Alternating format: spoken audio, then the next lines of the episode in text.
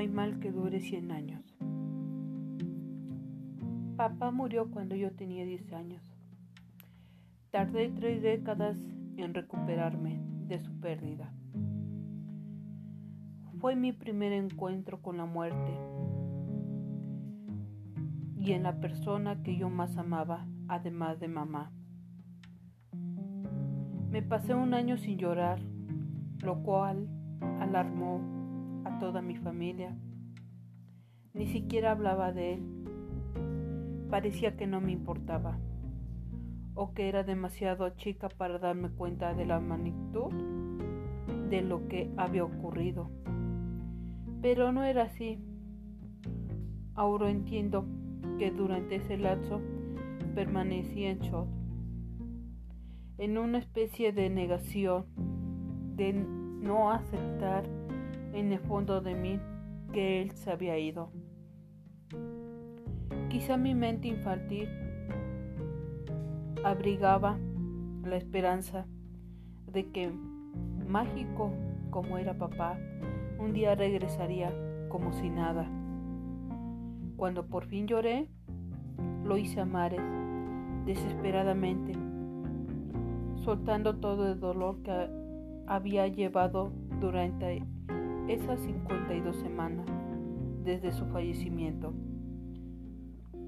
No recuerdo si sentí algún alivio, pero supongo que sí. Aunque había pasado la primera etapa de mi largo duelo.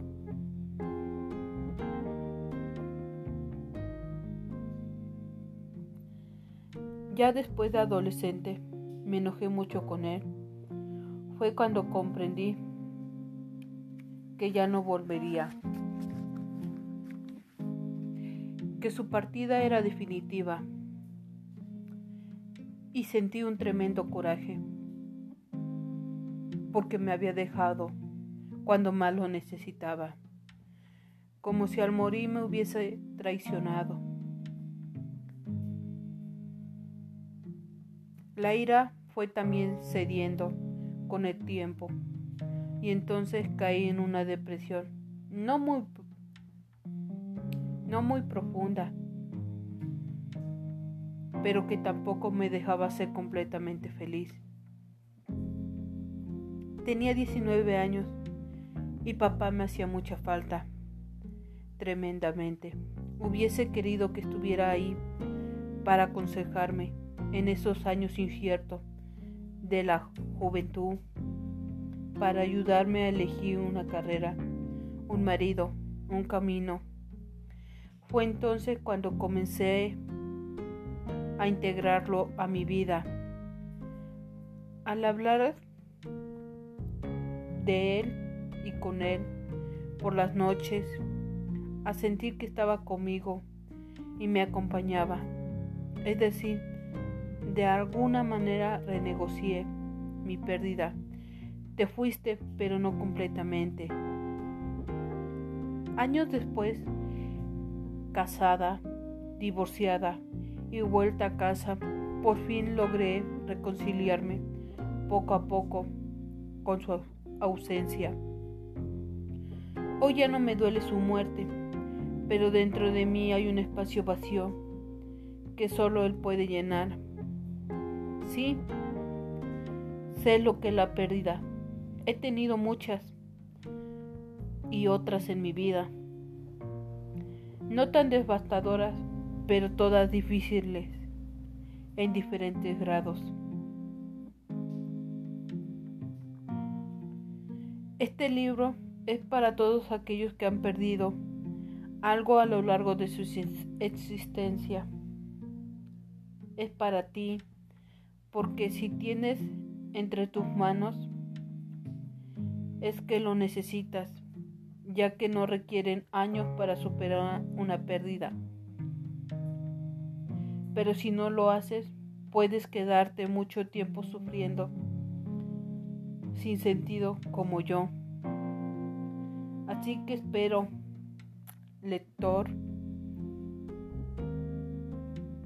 que lo encuentres en estas páginas escritas desde el fondo de mi corazón y cuyo contenido se apoya no solo de mi propia vivencia, sino en los conocimientos psicológicos adquiridos a lo largo de mi vida, en opiniones y reflexiones de los expertos. Este libro te demostrará que la pérdida es parte importante de la experiencia humana y comprenderás que al final que realmente no hay mal que dure 100 años, aunque a veces parezca que sí. María León. Este es el índice de María León. Tiene cierta razón. Si lo tengo en mis manos es porque es porque he sufrido una pérdida. Así como ella, yo sufrí la pérdida de mi padre a mis 13 años. Me aislé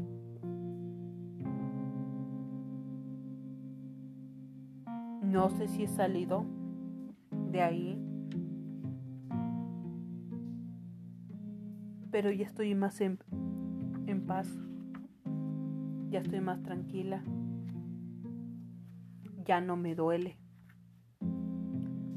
Posteriormente iremos escuchando, leyendo y aprendiendo todos que la superación es difícil y más cuando a veces no te da la oportunidad de expresar lo que sientes.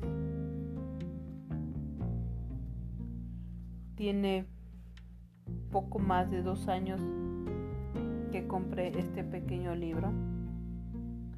Lo encontré en una librería básicamente y dije, ¿por qué no? El título me llamó mucho la atención, sinceramente.